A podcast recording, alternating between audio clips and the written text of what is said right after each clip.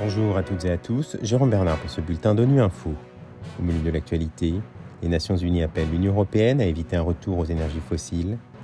À l'ouverture de la 51e session du Conseil des droits de l'homme des Nations Unies à Genève, la Guinée a tenu à réaffirmer ses engagements en matière de droits humains. Et l'Organisation mondiale de la santé veut vaincre la méningite bactérienne en Afrique d'ici à 2030. Face à la crise énergétique provoquée par l'invasion russe en Ukraine, les Nations Unies ont appelé lundi l'Union européenne à éviter de se tourner vers les énergies fossiles. À l'ouverture de la 51e session du Conseil des droits de l'homme ce lundi à Genève, la haute commissaire des Nations Unies aux droits de l'homme par intérim, Nada Al-Nashif, a déploré une volonté de retour en arrière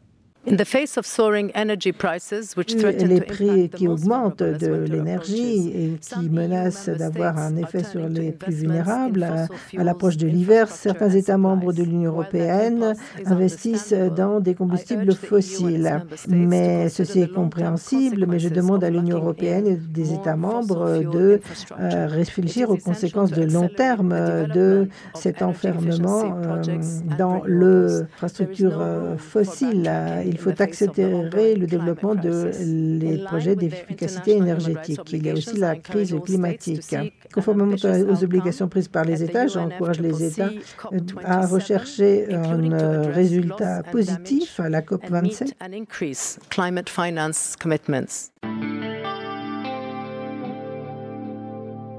Lors de la séance d'ouverture de la 51e session du Conseil des droits de l'homme, la délégation ministérielle guinéenne, présente à Genève, a tenu à réaffirmer ses engagements en matière de droits de l'homme. Le ministre guinéen de la Justice, Alphonse Charles Wright, a ainsi rappelé la libération des opposants politiques détenus.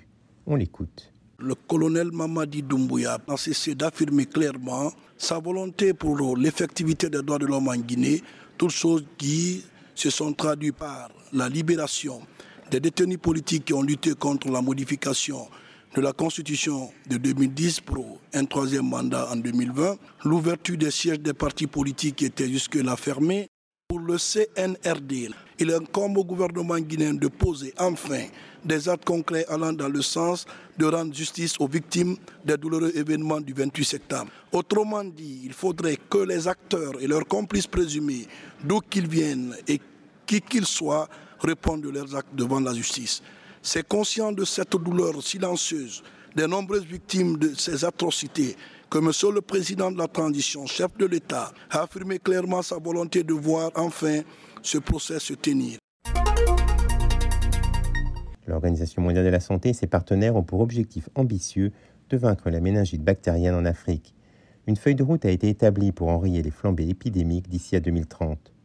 S'adressant à la conférence de l'OMS pour l'Afrique la semaine dernière, le professeur François-Marc Laforce, directeur des services techniques du Serum Institute de l'Inde, rappelle que la vaccination est primordiale pour vaincre la méningite. On a bien détaillé les nombres de cas de méningite euh, de la souche A et on connaît que avec l'utilisation du vaccin Menafrevac, on a géré l'immunité communautaire, c'est-à-dire la protection est bien amplifiée et on a réussi à minimiser à zéro cas quand on se sert du vaccin avec une couverture plus que 95% ou 90%.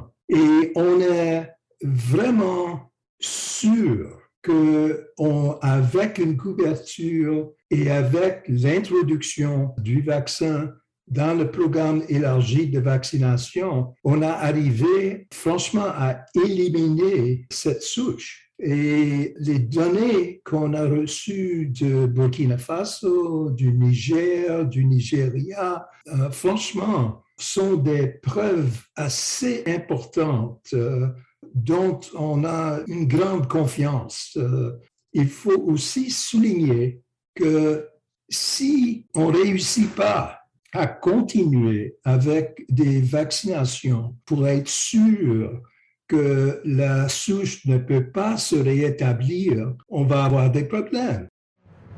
Voilà, fin de ce bulletin de Nuit Info. Vous pouvez nous retrouver sur Internet et sur nos comptes médias sociaux, Twitter et Facebook. Merci de votre fidélité. À demain, même à même fréquence.